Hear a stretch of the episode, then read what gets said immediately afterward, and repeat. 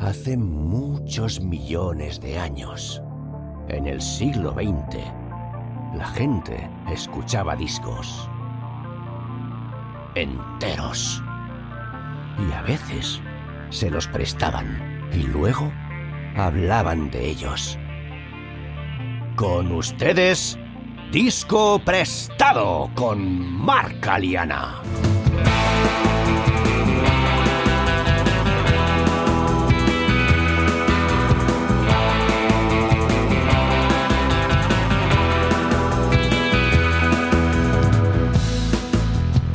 Muy buenas, bienvenidos y bienvenidas a Disco Prestado.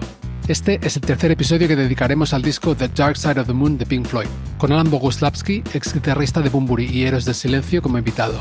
Si no habéis escuchado los dos anteriores, os recomiendo que empecéis por ahí. Antes de continuar, me gustaría responder a David Fernández, que dejó un comentario sobre el episodio anterior en iVoox.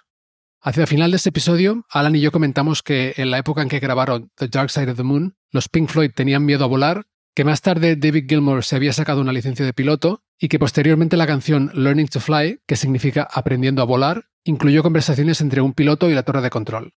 Pues bien, David nos aclara que en realidad esas voces las grabó Nick Mason, el baterista de la banda, el cual también acabó haciéndose piloto, cosa que yo tampoco sabía. Así que muchas gracias David por tu aportación y me alegro de que te esté gustando tanto el podcast. Y a los demás, recordaros que las reseñas positivas ayudan muchísimo a que Disco Prestado salga adelante y que podéis enviar vuestros comentarios sobre episodios concretos si nos escucháis desde Spotify o iVoox, por ejemplo, o a través de las redes sociales buscando arroba Disco Prestado Podcast o por email escribiéndome a discoprestado.proton.me. Y por cierto, si escucháis Disco Prestado desde Apple Podcast, estaría muy bien que dejaréis una reseña porque hay muy poquitas. Y dicho esto, sigamos con The Dark Side of the Moon.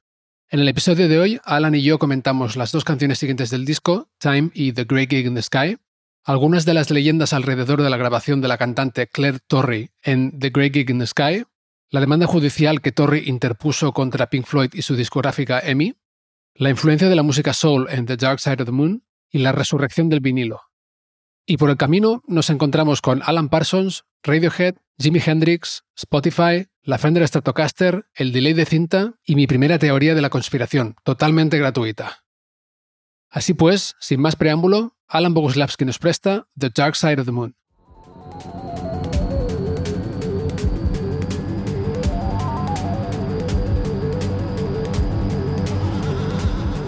Bueno, estamos saliendo de, de On the Run, ¿no? Estamos saliendo a toda prisa de On the Run, ¿no? Estamos escapándonos. Sí, sí, sí, a toda velocidad y nos metemos en Time, que comentabas que es eh, igual el tema que te entró así más fuerte, ¿no? Al principio. Los dos, ¿no? O sea, Breathe Time, o sea, realmente creo que me confundí al principio, yo, yo me, me refería más a, a Breathe que a Time. Bueno, pero es que los dos, ¿no? O sea, y es porque de repente, claro, cuando entras como en este como decíamos, ¿no? Este, este, viaje en el túnel este que va a toda velocidad, en este agujero negro en el que van pasando muchas cosas y de repente parece como que, como que todo esto lo estaba soñando, ¿no? Mm. Y te ponen los despertadores.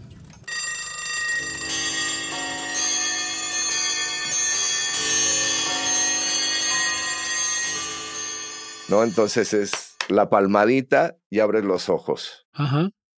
Sí, porque además te dejan en calma justo antes. Yo recuerdo alguna vez haber escuchado este disco y verme como sobresaltado. Como, sí, porque te dejan en calma un momento y de repente, eh.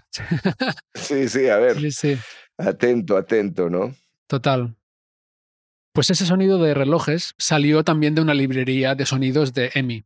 De EMI, cierto, sí que es Alan Parsons que dice que le había tocado. No, él no los graba, ¿no? Pero recuerda que están ahí en la, en la librería de sonidos. Creo que los había grabado él también para EMI porque si no mal recuerdo, él está contando, Alan Parsons, que pidió permiso para utilizarlos. Sí, porque lo grabó para, lo que yo tengo entendido es que lo grabó para EMI y luego, claro, tuvo que pedir permiso porque las grabaciones no eran suyas. Esto es. Ya, sí, correcto, sí, sí. Correcto. Le dijeron que sí y ahí terminaron, pero yo tengo entendido que sí, que fue él personalmente a un fabricante de relojes, a un taller, a grabar locuras. Sí.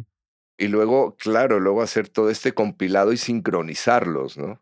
sincronizar las cintas para que empezaran a sonar todas al, claro, al mismo tiempo. Al, mismo tiempo, claro. Es que nosotros ahorita lo podríamos pensar muy fácil, ¿no? En una pantalla agarras, pones ahí todos tus tracks, pero ahí no, ahí, ahí son cintas que, que, tienes que sincronizar para seguramente que suenen todas estas cintas al mismo tiempo y volcarlo en un, en un solo track, tal vez.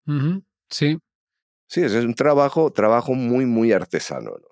Muy artesano, sí, porque además veremos luego también la secuencia de Money, ¿no? Que o sea, esta gente cortaba cintas, medía la cinta, la cortaba para que durara el tiempo que querían dentro de la música y luego las pegaban y luego, la, o sea, la reproducían y la grababan en otra cinta. O sea, es, sí, sí, es... Eh, Artesanía pura. Un trabajo ahí, sí, sí. Debían de tener muy buena vista, muy buena luz.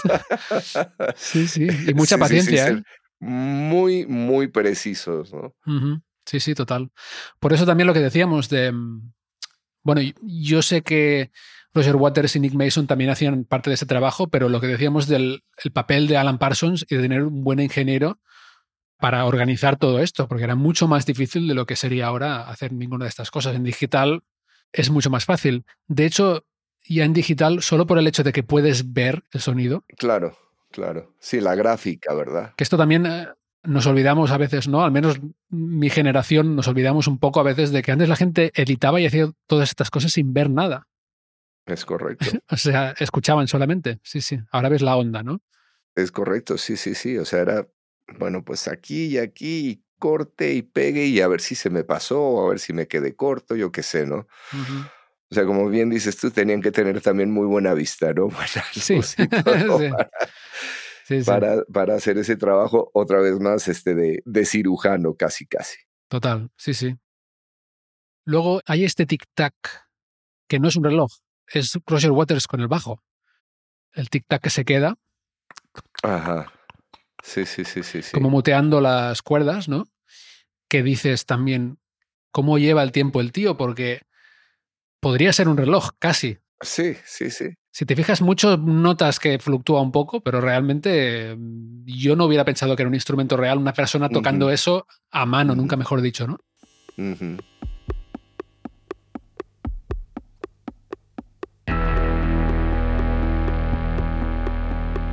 Y luego, con todo esto, está esta introducción que crea mucho suspense, diría yo, ¿no? Exactamente, ahí hay una tensión, ¿no? Y que tiene un muy buen juego de, tension and release, ¿no? Del, de relajación y de la tensión antes de meterte a la canción como tal, ¿no? Sí. Están estas notas largas de guitarra, notas graves largas de guitarra, que suenan por la izquierda.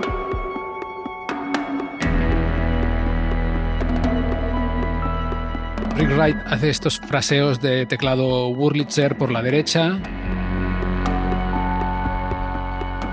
Casi por el centro tienes un sintetizador apoyando lo que hace la guitarra. Un teclado Hammond. Y luego tienes estos rototoms, ¿no? Que son como unos toms, unas timbalas largas, ¿no? Como muy, muy cilíndricas, ¿no? Muy cilíndricas. Muy eh, ¿cómo, las describirías? Fíjate que yo creo que son las que no tienen casco. O sea, que son solo el. Ah, que son solo los. solo los, parches, Creo, ¿eh? sí, sí, sí. que son muy agudos, ¿no? Yo creo que son esos. Ok. Que también aparecieron, según Nick Mason, aparecieron por el estudio un día y dijeron, ah. A ver, otro, Juguete, otro, Juguete, más, tráigalo para acá, ¿no? Buenísimo. Sí, sí. Ah, bueno, crea esta tensión y entra el tema en sí con una voz muy rockera de David Gilmour, ¿no? O sea, más rockera de lo que yo le había escuchado en ningún momento en otra canción antes, ¿no? Correcto. Sí, sí, que él canta muy, que es muy suave, ¿no? Es, es, es una voz así que entra muy, muy suave y tal. Y este entra con, con todo el punch, ¿no?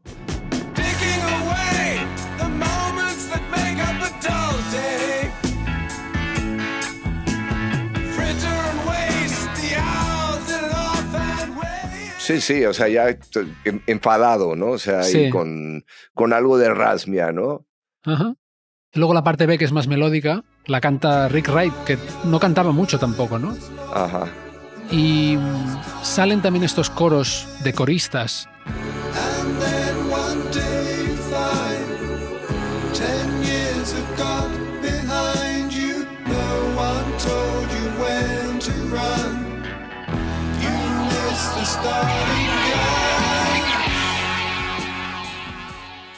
Creo que son tres mujeres y un hombre y le dan mucho color realmente al, disco. ¿eh? Cuando entra eso es... Ciertamente. Sí, sí, sí, sí. Muy acertado, ¿no? Igual también es otro elemento de, la música soul, ¿no? Antes hablamos de la influencia del blues, sobre todo en, el estilo de Gilmour. Esto también igual aquí es incorporar un elemento de soul sin hacer soul, ¿no? O sea, no suena para nada a soul. luego un poco más adelante hay algunos se van un poco las cantantes coristas y se dejan ir un poco más, pero el estilo de música no es soul, ¿no? Pero en cambio, ¿cómo incorporan estos elementos de otros estilos que obviamente eran muy influyentes en Inglaterra en esa época para hacer algo completamente distinto? Correcto. La misma cadencia también, ¿no? Del que va llevando la canción, ¿no?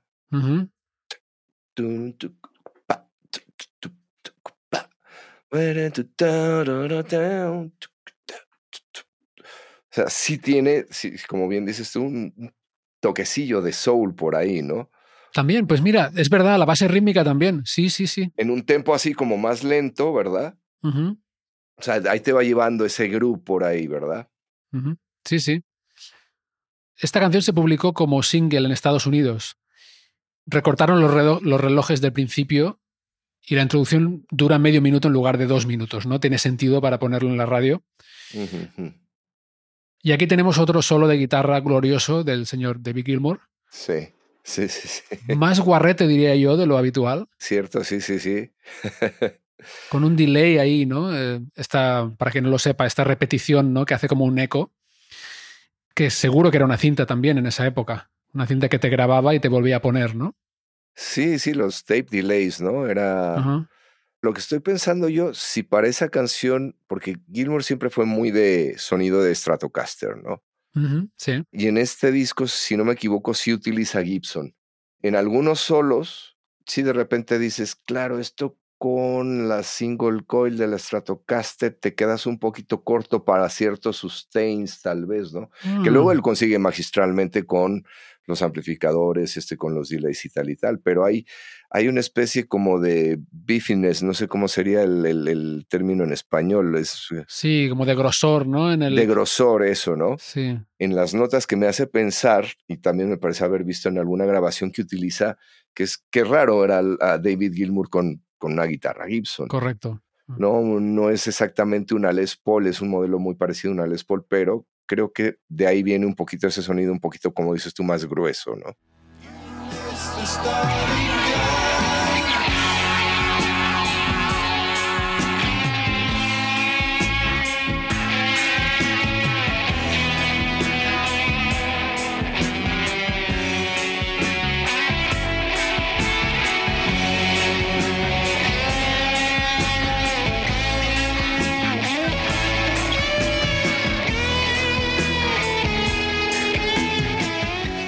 A mí me suena también a que hay bueno, hay, distorsiones muy bestias a ratos, por ejemplo en este solo, como si tuviera algún tipo de pedal de fuzz, tipo lo que usaba Jimi Hendrix también. Fijo que sí, fijo que sí. queda muy, muy, muy, muy comprimido, ¿no? Muy, lo que dices tú, bifi, ¿no? Sí. Aquí para un apunte muy rápido para los demás frikis de guitarra que nos escuchen. Yo creo que parte de la suciedad del sonido del solo de guitarra de esta canción en particular me da la sensación de que es que el delay estaba antes del amplificador, que las repeticiones se mezclan ahí haciendo esta disonancia extra de cuando suena más de una nota al mismo tiempo, ¿no? Cuando se juntan y se crea este overdrive adicional de un acorde, ¿no? Ya no de una, de una nota. Correcto.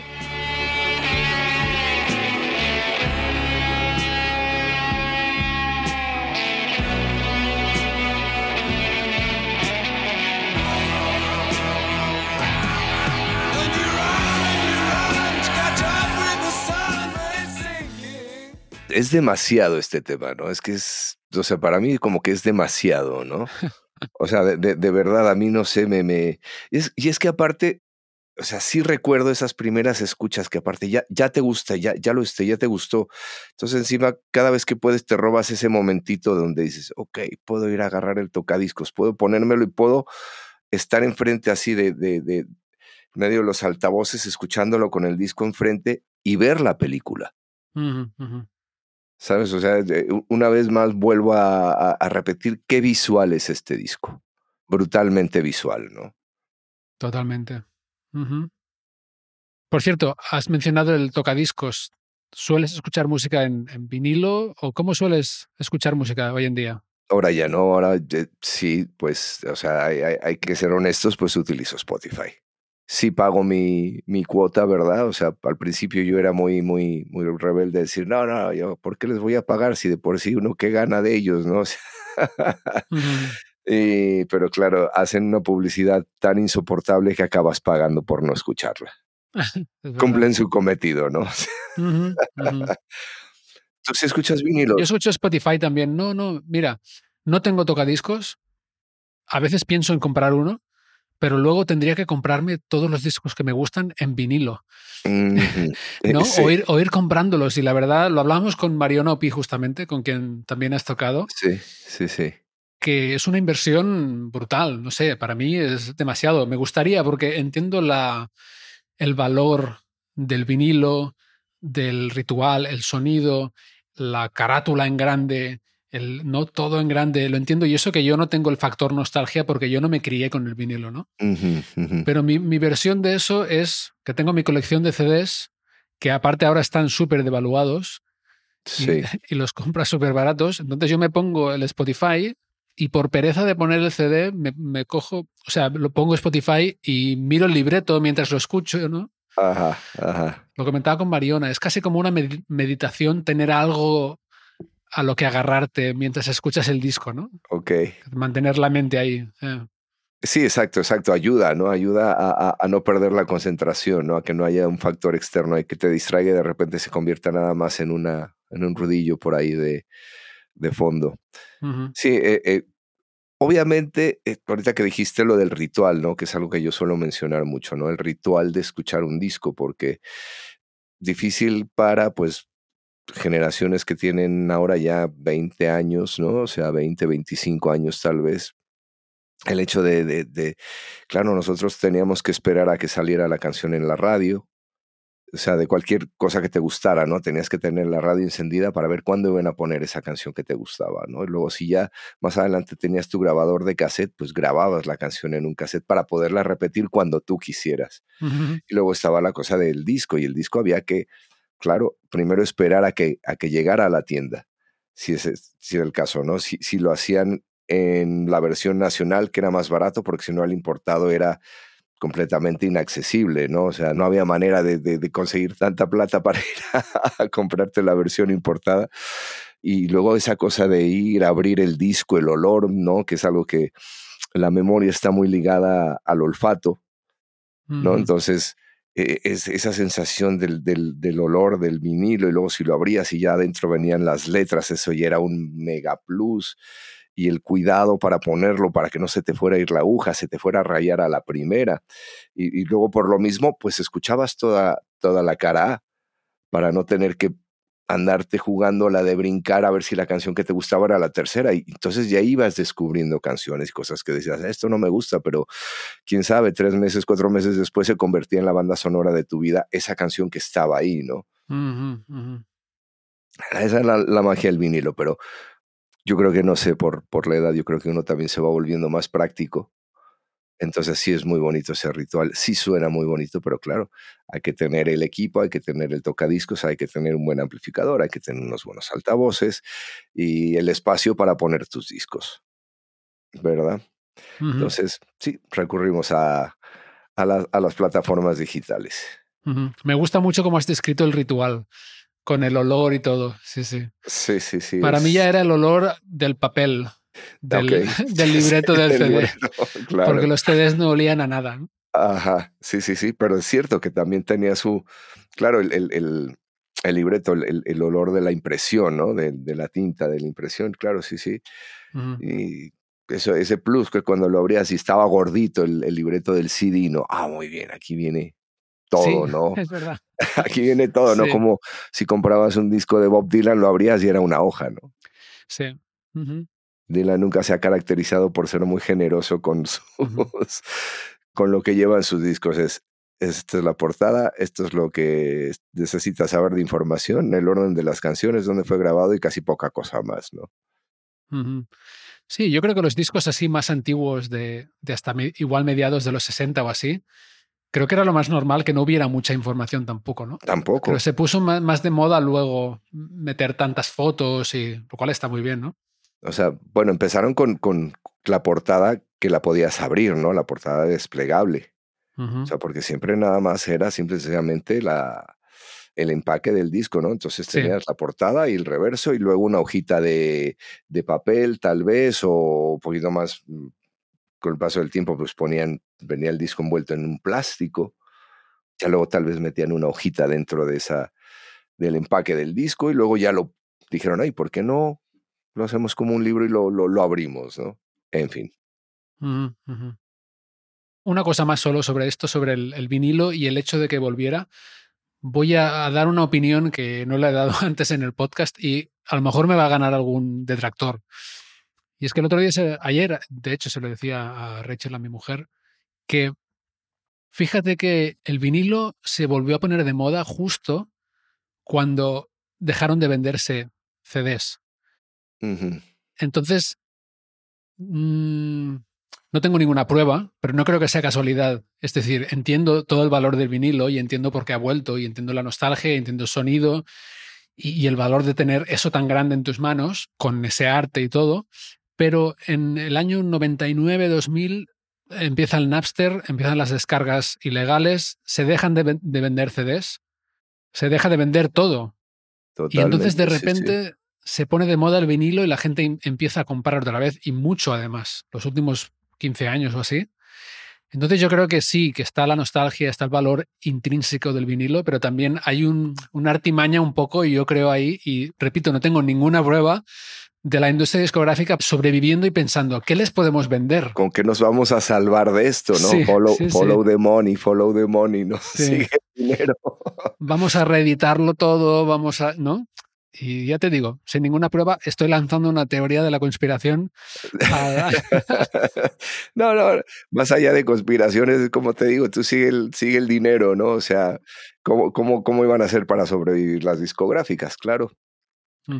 Ya viendo estas plataformas digitales, ¿no? Y esta manera de poder llevar dos mil canciones en la mano, cinco mil, pues sí, a ver, vamos, hagamos algo que sea eso nostálgico, físico, palpable, grande, ¿no? y, y, claro, y ahora lo vamos a hacer de tantos gramos de peso el, el, el vinilo, que tenga un surco para que suene. Si antes sonaba increíble, ahora así no te la vas a acabar, cabrón. O sea, va a sonar fantástico, muy bien, pero cómprese un buen tocadiscos y un buen amplificador y unos buenos parlantes, unos buenos altavoces, ¿no? Sí, sí. Y si ya lo tenías ese disco de antes, no vale tienes que comprarte el, nuevo con los gramos. Sí, sí, sí, claro, claro. Sí, sí. Bueno, con todo mi respeto a todos mis amigos que aman el vinilo y, sí. Claro, oye, no, muy, muy bien. Todo tiene su lado, sí, tiene los, los dos lados y más seguramente. Pero bueno, volviendo a Time, creo que no podemos pasar a la siguiente canción sin hablar de la letra, porque además yo creo que es de las que más me llegan de todo el disco. Sí, sí, demasiado. Roger Waters ha dicho que en esta época en que hicieron este disco, se dio cuenta de que vivimos como si nos estuviéramos preparando para algo, ¿no? Pero que en realidad la vida es lo que está pasando ahora mismo. Sí. Y es, es un sentimiento que impregna el disco entero un poco, ¿eh? Principalmente esta canción. La parte B, en particular. Por cierto, antes de hablar de la parte B, este disco realmente no tiene estribillos como tales, lo cual me llama mucho la atención no tiene estribillos, letras que se repitan. Que se repitan, exacto.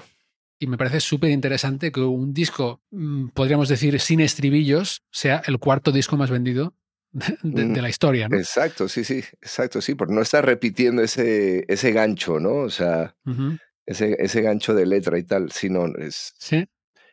Sí, es que es brutal, ¿no? Sí, sí.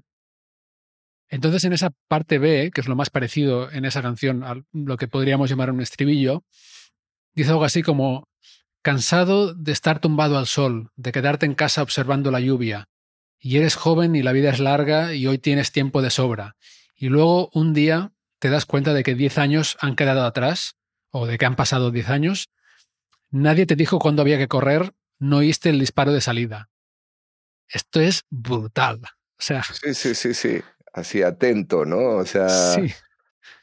Te quedas como, madre mía, ¿qué, o sea, ¿qué estoy haciendo con mi vida, no? Un poco. Eh, y el, el, tema del tiempo es aún más actual ahora que cuando salió el disco, porque realmente lo que nos falta a todos, lo que siempre decimos es que nos falta tiempo, ¿no? no tengo tiempo, de esto, no tengo tiempo de lo otro, hay todas estas cosas que queremos hacer, ¿no? La lista. Hablamos de esto con OK Computer también, ¿no? Esta ansiedad de que siempre hay más, más, más, más y de que siempre te queda algo por hacer, ¿no? Y esta canción lo encapsula esta sensación de que no estás disfrutando de lo que realmente importa, ¿no? De ese estar mmm, observando la lluvia en casa, andar tumbado en el, en el sol, al sol. No sé, me parece brutal. Es una canción que no sé si me hace sentir bien o mal, la verdad. De ahí es donde te digo que es como demasiado, ¿no? Porque te, te, te, te pone, te pone en, muchas situaciones a la vez, ¿no? O sea, uh -huh. Que está bien, respira, no te preocupes, pero por otro lado, despierta y haz algo, ¿no? Uh -huh, uh -huh. O sea, tiene esos contrapesos, digamos. Que se reflejan en la música también, ¿no? Lo que decías antes de la tensión y la relajación. Y cómo percibes una canción en base a de dónde vienes, ¿no? En este caso, Time, en base a On the Run, que te está como dando un frenesí y luego te mete aquí. Sí, sí. Y te da el masaje, pero te cuenta estas cosas también de, de, de, bueno, ahora eres joven, pero un día te vas a levantar y habrán pasado 10 años y... Sí, sí, y en el, o sea, volviendo de esa primera parte B, te dicen, o sea, como que te hacen despertar, pero luego tampoco te alcanza el tiempo, ¿no? Uh -huh. Otra vez, o sea, como que no hay, no hay, no, no hay ese punto de, de equilibrio, o, a ver, o qué hago, o me relajo o me pongo a correr, pero si me pongo a correr tampoco alcanzo, ¿no? Entonces, ¿qué voy a hacer? Me voy a quedar otra vez hacia atrás, o sea, hay un, un, estire y afloje ahí, un vaivén, digamos. Exacto. O si escarbas una madriguera, mm, luego tendrás que escarbar otra, ¿no? Y bueno, y con todo esto, la canción acaba volviendo a Breathe, porque hay, no está separado como track como tal, pero hay un reprise de la primera, realmente la primera canción del disco, con otra parte A y B de esa canción, pero con una letra distinta. Es como si hubieran escrito Breathe con tres repeticiones de estrofa, estribillo, estrofa, estribillo, estrofa, estribillo, o A y B, A y B, uh -huh. pero hubieran metido On the Run y Time en medio, ¿no? En medio, sí. genial, es, es, genial, genial, uh -huh. genial, totalmente, sí, sí. Sí, y vuelve en este reprise, la letra dice algo, o sea, te da la, lo contrario, ¿no? Te arropa. Dice algo así como en casa, en casa otra vez. Me gusta estar aquí cuando puedo. Y cuando vuelvo a casa con frío y cansado, me sienta bien calentarme los huesos junto huesos al fuego. Junto al fuego. Uh -huh. Y luego te lanza hacia la siguiente canción otra vez. Dice, a lo lejos, a través del campo, el repicar de la campana de hierro llama a los fieles para que se arrodillen y oigan algo así como los hechizos mágicos pronunciados con suavidad, ¿no? Con suavidad, ajá.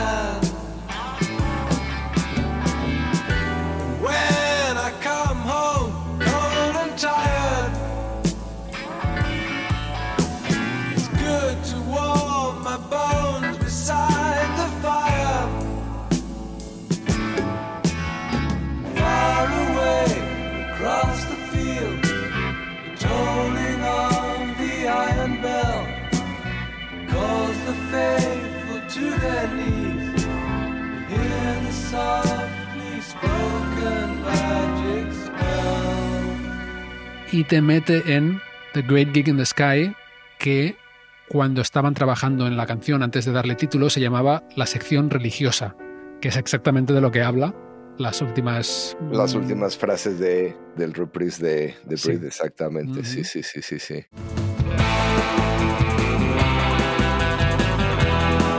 Estáis escuchando Disco Prestado. Yo soy Mark Aliana y el invitado de hoy es el músico y productor Alan Boguslavski. Si os está gustando el podcast, no olvidéis suscribiros para apoyarlo y enteraros cuando publique nuevos episodios. Y ahora volvemos a la charla.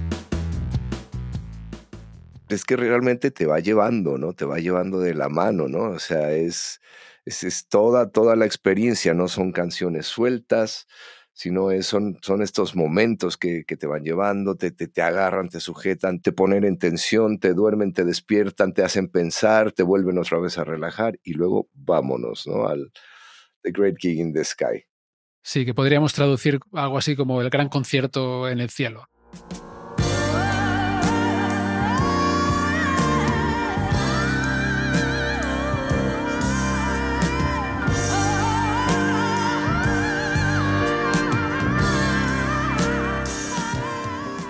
Hablábamos de los mitos sobre cómo fue la grabación de la voz con Claire Torrey. ¿Cuál es la historia que tienes tú sobre esto? Yo lo que sé es que ella eh, estaba ahí en los estudios de mí, ¿no? Que era una, una eh, un músico de sesión que Alan Parsons es quien le, le dice, a ver, necesitamos aquí que alguien haga esta parte de coros y tal pero no le dicen para quién es, ¿no? O sea, ella no sabe para quién va a ser la, la grabación, entonces ella dice, bueno, sí, sí, el, el, el fin, ¿no? O sea, lo, lo, lo, que le pagaban a un músico de sesión ahí en el estudio por hacer unos coros eran 30 libras. ¿No? Entonces ella acepta, sí, sí, pasa por el estudio, entonces es, bueno, es cuando le dicen, bueno, es para Pink Floyd, y ella dice, bueno, es que yo venía de, de hacer coros para otro tipo de cosas y no era así como muy fan o realmente no estaba muy, muy en la onda de Pink Floyd y tal, entonces entra y le dicen a ella, ¿no? Bueno, pues queremos que hagas aquí unas, unas partes vocales, entonces este le ponen la pieza y empieza con cosas como, uh, baby, no sé qué, de repente le dicen, no, no, no, no queremos nada de baby, de us, de, no, no. Entonces, ella como lo describe es, eh, dice, bueno, entonces si no voy a decir yo palabras, ni ninguna frase, ni, ni, ni tal, pues voy a hacer un instrumento.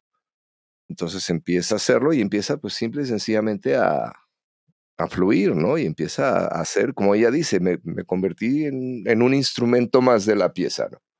Y que sí, que no fueron tampoco muchas tomas, que ella misma dijo como la segunda o tercera vez, eh, es más, que, que, hay un momento en el que Kilmour le dice, ¿quieres que te escriba la secuencia de acordes? Para ver si te sirve, ¿no? De, por lo menos en cuanto a tonalidad. Y que ella dijo, no, no, cierro los ojos y ya iré sintiendo, ¿no? Entonces, eh, al parecer sí son, son pocas tomas las que deja ella plasmada y le dicen, bueno, chao, muchas gracias, ¿no? Aquí están sus 30 libras y, y gracias, ¿no? Uh -huh. Cuenta luego ella, ¿no? Que no sabe nada más al respecto de, de, esa grabación, ella sigue su vida. Alguna vez más se encuentra a Alan Parsons en el estudio y le dice, oye, ¿sabes qué? Que ya salió el disco de, de Pink Floyd y tal, y se le está yendo me está yendo bastante bien y ella, ah, pues me alegro, ¿no? O sea, uh -huh. cuenta ella que también un día regresando a, a, su casa, ¿no? A su flat, a su departamento, como, es a su piso, que de repente pasa por una tienda y ve el disco de Pink Floyd. Y entonces que entra a la tienda, lo ve porque ella no sabe si lo que ella hizo está en el disco o no está en el disco. Uh -huh y de repente abre el disco y de repente está viendo los créditos y ve que está su nombre en los créditos y dice, ah, me lo voy a comprar. Hazme el favor, ¿no? Encima, uno de los 45 millones. Sí, uno de los 45 millones lo compró ella. Sí. Buenísimo. Y claro que cuando pues llega y lo pone, pues dice, esto es fabuloso, ¿no? Luego viene la, la otra parte de la historia que es unos años después cuando ella se da cuenta de la cantidad de dinero que está generando ese disco y que pues ella realmente pues es parte muy importante en ese tema. O sea, realmente es, es un claro. instrumental, pero sin el trabajo bestial que hace ella, ¿no? Con la voz, pues nunca sería la misma canción. Entonces entra con, pues ahora sí que llega a tocar a la puerta de los señores Waters, Gilmour y demás y a decir, a ver, señores, yo creo que merezco una una recompensa económica por esto, ¿no? Y al parecer hay un acuerdo que se hace, ¿no? Le dan una cantidad de dinero que nadie sabe cuánto es O sea, es un arreglo privado económico y a partir de ese momento, no sé exactamente cuándo sucede esto, pues ella también empieza a cobrar regalías por derechos autorales. No sé, le habrán dado un porcentaje de a partir de ahí tal. Esa es la, la, parte que conozco yo. Ajá, sí. Empezando por el final, esto fue a partir de 2005 y las ediciones a partir de 2005. En las ediciones a partir de 2005 sale ella acreditada como compositora vocal. Porque realmente lo que hizo ella es una composición. Totalmente. O sea, ellos no tenían, parece que no tenían ni melodía ni nada. Nada. Y claro, hay que reconocer que la mitad de esa composición es lo que hizo ella, aunque se lo inventara en el momento, ¿no? Lo que has explicado es una de las varias historias que hay por ahí que yo creo que es la más real, porque esto, yo si no me equivoco, esto es lo que cuenta ella en una entrevista que hay en YouTube, ella misma. Exactamente, sí, sí. Eso es lo que cuenta ella misma. Cuenta que realmente nadie le dirigió la palabra, aparte de Gilmour, en la grabación, que no interactuó con nadie más y que ella pensaba que no lo iban a usar, que era como un, un experimento oh, y que se iba a quedar ahí, ¿no? Y que luego en realidad se sorprendió cuando vio que sí, que estaba en el disco. Y luego los miembros de la banda han contado cosas distintas. Bueno, te cuento también lo que yo había oído antes, de antes de Internet incluso, es que ella se avergonzó de lo que había cantado. Eso no es lo que cuenta ella, ¿eh? pero yo había oído que ella grabó, hizo esa improvisación y salió avergonzada del estudio y se fue. Esta es una leyenda urbana que había, que yo escuché varias veces, seguramente como en los 90 o así. Entonces, ella cuenta efectivamente lo que has dicho, que hizo dos tomas y le pidieron una tercera, eh, Gilmour le pidió una tercera y dijo, ella dijo, empezó a hacerla, pero luego dijo, no, no, lo que he hecho es lo mejor que puedo hacer ya. Sí, sí, ya, ya, ya estamos con, con, esto de perder la frescura, ¿no? Perder la, esa, esa, primera intuición, esas segundas, y ya la tercera ya empieza un proceso más mental, tal vez que uno dice, no, no, si, si ya no lo voy a mejorar, ¿no? Ah. Sí, que aparte que, Dios mío, ¿no? O sea, ¿cómo se ha de haber quedado ella después de haber hecho eso? O sea, uno, uno que, que canta un poquito, de repente dices, wow, ¿no? Cuando conectas con tu propio espíritu y sabes cuando has hecho algo bonito y es, eh, aparte con el instrumento primordial que es la voz. Imagino que ella de haber dicho, uff, ¿qué pasó, no? Eh, sí, tal vez no se dio cuenta en ese momento, pero físicamente tuvo que haber sido un esfuerzo bastante grande, ¿no? Es como, esto me lo voy a repetir diez veces, ¿verdad? Puede ser, porque ella realmente igual es tan, tan profesional que nos engaña a todos los oyentes, ¿no? Y parece que esté ahí dando la vida y no lo está haciendo. Pues sí. Pero parece realmente una interpretación muy apasionada. Pero la clave de su versión es que, según ella, nadie le dijo nada después de grabar, ni que les hubiera gustado ni que no. Nada. Nada. Se fue y pensó, bueno, Mm, seguramente no lo van a usar. Pero, por ejemplo, Nick Mason, en su libro, cuenta algo muy distinto. Cuenta que ella salió, efectivamente, según la leyenda urbana que yo había escuchado, que ella salió avergonzada, que no le había gustado la toma y salió de la sala de grabación, porque esto, claro, para quien no haya grabado nunca en un estudio, pues hay que imaginarse a toda la banda en la sala de control, que es donde está la mesa de mezclas, y ella en una sala aislada acústicamente, seguramente con contacto visual a través de una ventana, eh, grabando ¿no? y recibiendo instrucciones desde la, sala de control. Pues según Mason, el baterista, ella salió como avergonzada, pero al ver que les había gustado tanto a ellos, cambió de idea, lo cual no tiene nada que ver con lo que explica ella, ¿no? De que ni le dijeron ni que sí, ni que no, ni nada. Y luego otra discrepancia es que la banda ha explicado alguna vez que Alan Parsons había trabajado con Claire Torrey antes y la recomendó directamente, pero Claire Torrey dice que no recuerda haber trabajado nunca con Alan Parsons antes de este disco, que lo había visto por los estudios y tal. Cierto, cierto, sí, sí, eso lo menciona ella. Sí, pero que igual la había oído en alguna grabación o algo. Pero bueno, aquí acabó ella, como dices, por 30 libras inicialmente, que serían unos 400 dólares de hoy en día.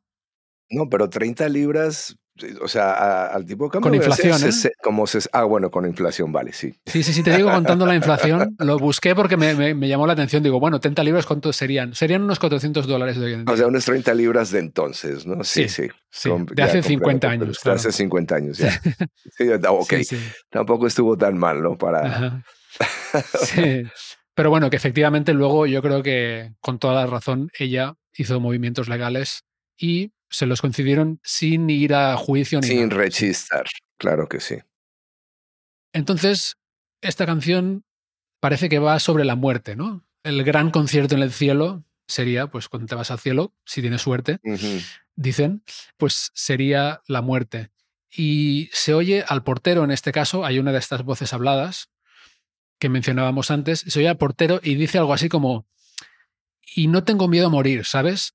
Cualquier momento me viene bien, no me importa. Sí, sí, sí, como que estoy en paz con ese tema, ¿no? Sí.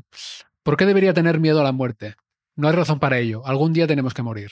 Uh, we have to go sometime, creo que dicen.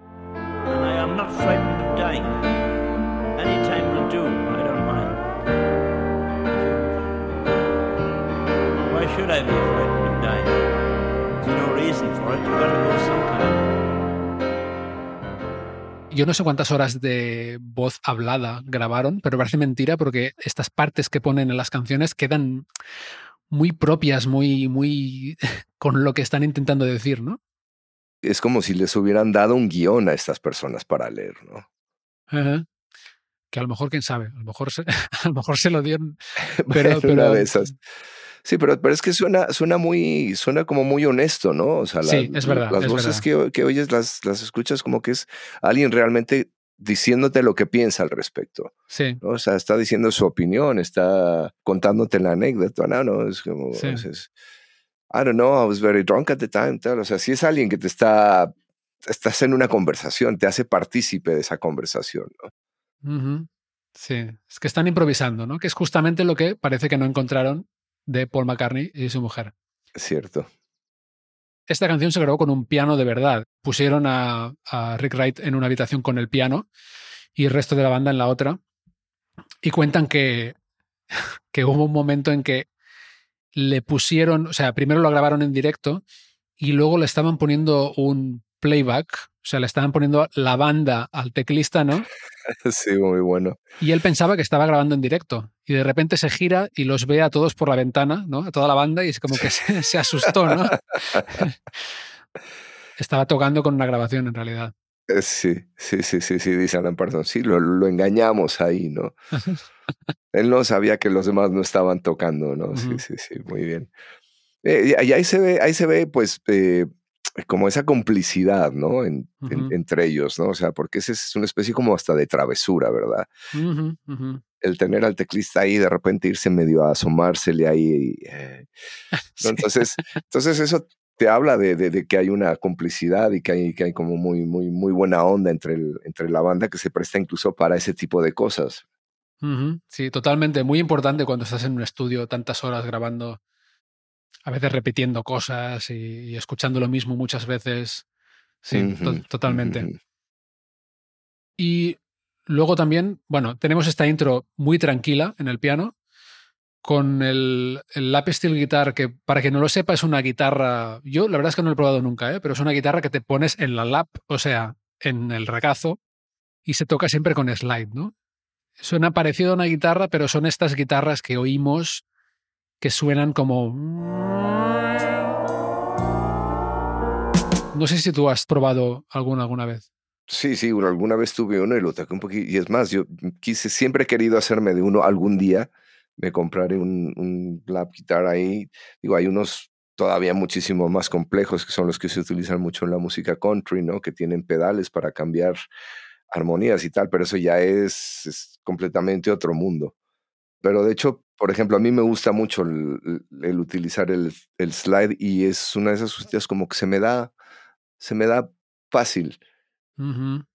Hay unas cosas ahí de, texturas ahí en el disco de Avalancha, hay algunos momentitos que me permitieron ahí meter unas texturitas ahí. Ese fue Andrew Jackson que me decía, venga, agarrar el slide y vamos ahí a hacer unas cosillas. Claro, entonces hay esa, esa, esa textura que es tan, tan, tan, tan rica, tan deliciosa. Aparte también, claro, con estas reverbs muy grandes, ¿no? Con estos delays que, que, que, lo que haces es no hacer tanto eso, sino crear una, una textura, ¿verdad? Una textura sonora. Sí. Y esa sensación que da el slide de que te libera de los trastes, ¿no? De la guitarra, que son lo que vas de esta nota a esta. Es verdad que puedes doblar las cuerdas, ¿no? Hacer esos bendings para ponerte en medio, pero con el slide te liberas completamente, ¿no? Y es, es, un sonido muy. Sí, es verdad, muy usado en el, en el country, en el, en el rock sureño, que ahora que has mencionado Avalancha, hace mucho tiempo que no lo escucho, pero me da la sensación de que en Iberia sumergida había como unos. En Iberia sumergida, sí.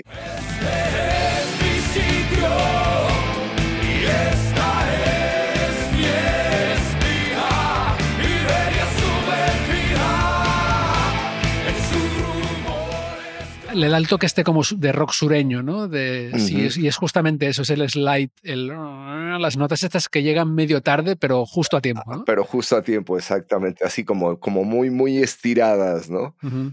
Sí, sí, como si fuera muy, muy, muy elástico, digamos, ¿no? La, la textura de, de la se hace muy, muy, muy elástica, exacto, sí. sí, sí. Y además en este caso, bueno, en Lap Steel Guitar en general y en este disco, Dark Side of the Moon de Pink Floyd, se hace mucho lo de jugar con el pedal de volumen también. entonces no oyes el ataque de la púa de los dedos con la cuerda y entonces suena como si la guitarra fuera un instrumento de cuerda frotada casi, ¿no? Sí, sí, sí, casi, casi como si tuvieras un, un arco, ¿no? Sí. Un, eh, poquito lo que puedes conseguir tal vez con el Evo.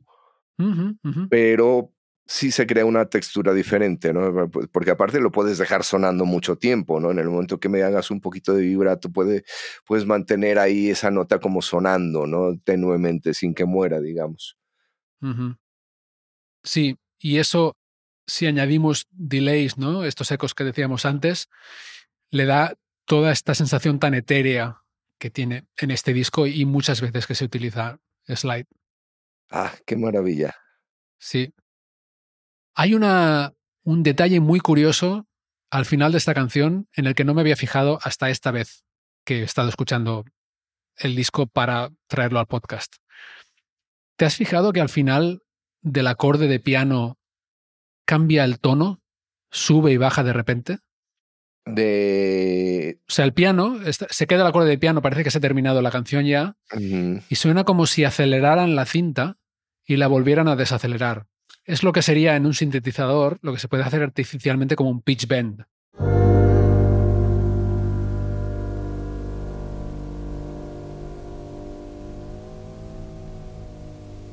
Cierto, sí, sí, sí, sí, sí, sí, sí. sí.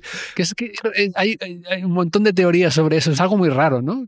Eh, es como si de repente hubieran acelerado un poquito la cinta y como que está grabando y como que de repente hubieran agarrado y al reel le hubieran dado un acelerón. A ver, ¿qué, pero ¿qué sabes tú al, al, respecto de precisamente ese momento? Creo que no se sabe, pero hay muchas teorías, ¿no? Eh, obviamente, claro, al ser un disco tan popular hay mucha especulación sobre cualquier cosa que llame un poco la atención, ¿no? Hay gente que ha especulado con que les faltaban dos segundos en esa cara del vinilo y como intentar acortar esa canción un poco, pero yo lo veo muy pillado por los pelos, eso me, me cuesta de creer. Luego, claro, esto como decíamos, se grabó en 16 pistas en una cinta, luego se pasaba a otra cinta de, 16 pistas para juntar pistas y tener otras, ¿no? Tener más. Para hacer el, el bounce, exacto, sí, sí, sí. Y luego uno, aún otra en, el, en la mezcla final, creo. Pero bueno, que hay varias cintas. Entonces, no sé si esto estuvo en todas, no sé si está en todas las versiones de esta canción, que ha habido, ¿no? Y los remasters en los que se volvió a las cintas de primera generación y se mezcló otra vez. La verdad es que no lo sé, pero seguramente esto es el primer pitch bend de piano de la historia.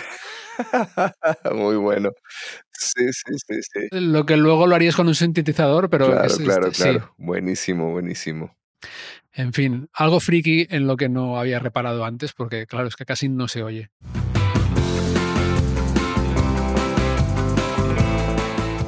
Y hasta aquí el tercer episodio de Disco Prestado dedicado a The Dark Side of the Moon.